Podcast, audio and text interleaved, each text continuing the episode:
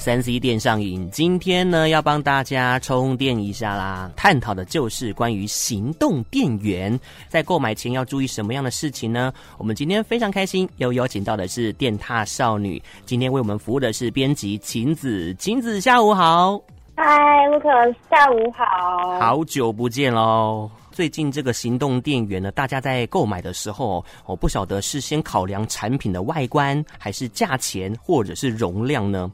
这据说哦，这个行动电源它外头的包装如果写着是四千八百毫安时，但是翻到背面一看一下那个相关的资讯，却发现上面哦，诶写着小小的一行字，它写说哦，额定容量是两千八百毫安时。这个时候就纳闷了，难道是我买到山寨品，还是广告不实呢？关于这样的一个疑惑呢，我们今天就有请电踏少女的晴子来为大家解惑啦。这到底是怎么回事呢？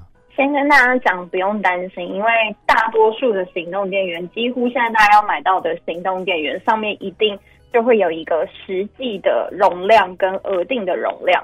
那我想这种电源焦虑的问题嘛，就是人手一颗行动电源很正常。那看到这个额定容量，我们到底要怎么解读它？今天就教大家，就是跟大家说一下这个概念，跟就是我们要怎么去看。那额定容量到底是什么意思？我先跟大家讲一下哦。这个实际的容量，其实就是因为你买了那一颗行动电源，它这个行动电源本身电池的容量到底是多少？嗯，那它是不会变的。就像刚刚 Lucas 讲说，诶，那一颗行动电源可能就是四千八百毫安时，就是就就是这么大。是，但是额定的容量呢，是它是指说在不同的工作电压下所得到的容量。跟大家解释一下说，因为一颗锂电，它的呃，规格大概是三点六到三点七伏这样子，但你要输出就是透过 USB，你就是就是插到你的手机上，输出的电压可能最起码就是要五五伏这样子。可是如果呢，就是我这样子两个数字其实是不对等的，那会需要透过电路的升压，让锂电池的输出的电压才能真的达到。就是 USB 的这个电压，所以这样才能够有效的放电。那中间就会有一个电压转换率跟耗损的问题，然后加上零电池放电的时候呢，就会产生能量的耗损嘛。所以它的意思，如果我们简单的解读，应该是说，呃，那个电源的容量本身是这样，但当你拿去充电，充到不同的配备跟装置上面的时候，那额定的容量就是在那样子的状况下，它可能就是最大最大可以提供你多少容量。你懂我意思吗？大概就是一个，你可以透过这样子的解读。那呃，它中间可能就会有个转换率，像刚刚 Lucas 说，就是四千八百毫安时跟两千八百毫安时中间就会有一个耗损的转换率嘛。对。那每台机器的转换率大概不一样，大概就是呃六到八成之间。就是反正总之，你看到那个实际的容量，最后它输出的电量就不会是那么那么那么的大的。哦。那我们曾经就是。自己的编辑有做过一个测验啊，就是拿那颗刚刚 Lucas 说的两额定容量是两千八百毫安时的行动电源帮 iPhone 十三 Pro Max 充电。嗯，那 iPhone 十三 Pro Max 的电量大概就是有到四千三百毫安时左右。那我们把那个那那一只手机大概还剩下百分之二十二十二十二趴的电量，那我们把它充到满，就大概花了一个半小时。那中间确实就是充电，大家常常就会有手机发热的状况，是因为。就是在充电的时候，部分的能量也会转化成热能，所以会比较热。那这个状况大概是这样，所以大家不用担心，我们不是因为买到了什么山寨产品或者是广告不实，因为早在就是二零一四年，就是真的很久，大概有九年、十年的时候，经济部就有要求厂商说，产品一定要通过一个就是 BSNI 的检验认证才能贩售上架。那当你有这个检验认证的时候呢，包装上就一定要明确的标示出你的行动电源实际的电量是多少，跟额定的电量是多少。嗯，那所以就是大家如果最近有就是要买行动电源的需求，那记得你要去看一下那个额定的容量是多少。有的时候其实可能落差蛮大，但它真的不是因为广告不实，是因为你插在就是不同的就是装置上面的时候，它会有一个电压就是转换的一个耗损。哦。那大家就是自己要去。呃，仔细的考虑一下，然后去评估一下，然后再去买这样子。嗯哼，了解了哦。这个非常谢谢晴子呢，为大家来科普一下相关的一个资讯哦，就是行动电源的额定容量到底是什么意思？我相信哦，今天好像一开始又上了这个物理课，又带我们重温旧梦一下一些安培啊，或是一些电量能源的一些这个问题哦。好，所以呢，如果说有这方面疑虑的朋友呢，就可以稍稍缓和一下啦。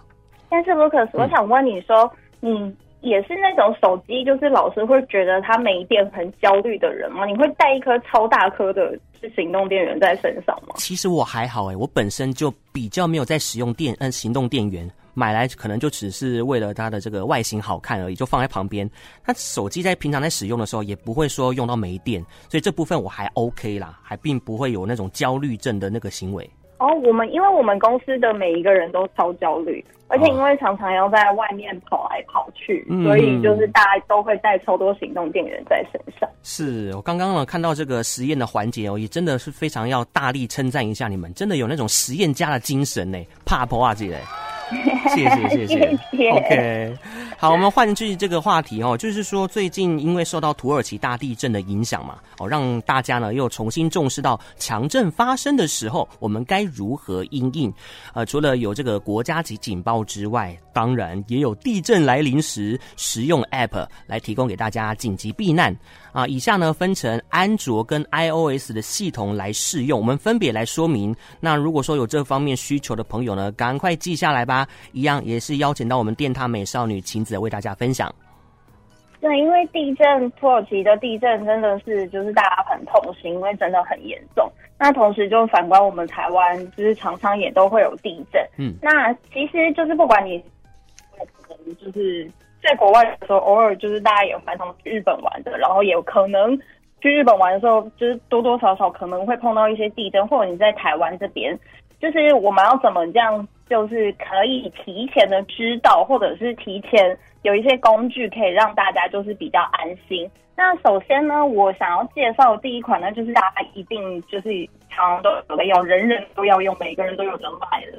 就是它其实里面就是前一阵子的时候，它已经推出了一个 LINE 的安全通报的这个功能。嗯，那你只要把这个功能就是打开的时候，它应该是我还没有在国外实测过啊。但是你只要在台湾的时候，它就是有地震的时候，LINE 通常都能看到一个头条的消息嘛。那这个团队可能都没有在睡觉，就是都在及时的帮我们二十四小时侦测。那不管。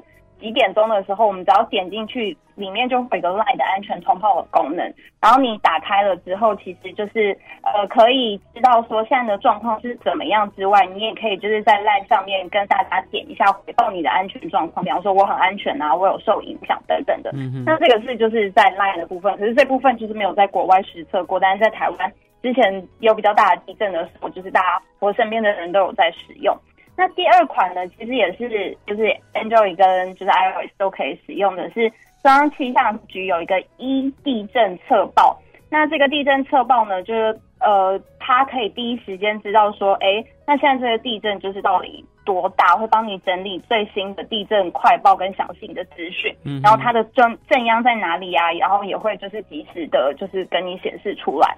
不过呢，它呃，地震来的时候，它会有警报，但是警报的那个距离的，就是是十公里以外的地区，所以就是它大概可以，你地震它也是可以提前的告知，但是大概就是你地震发生前的十秒十秒钟之前的时候，它会有一个警报。就是虽然就是不无小补啦，虽然十秒你真的要逃怎么样的，可能 可能有一点难，但是可以可能可以就是在家中或者是哪里，就是躲在。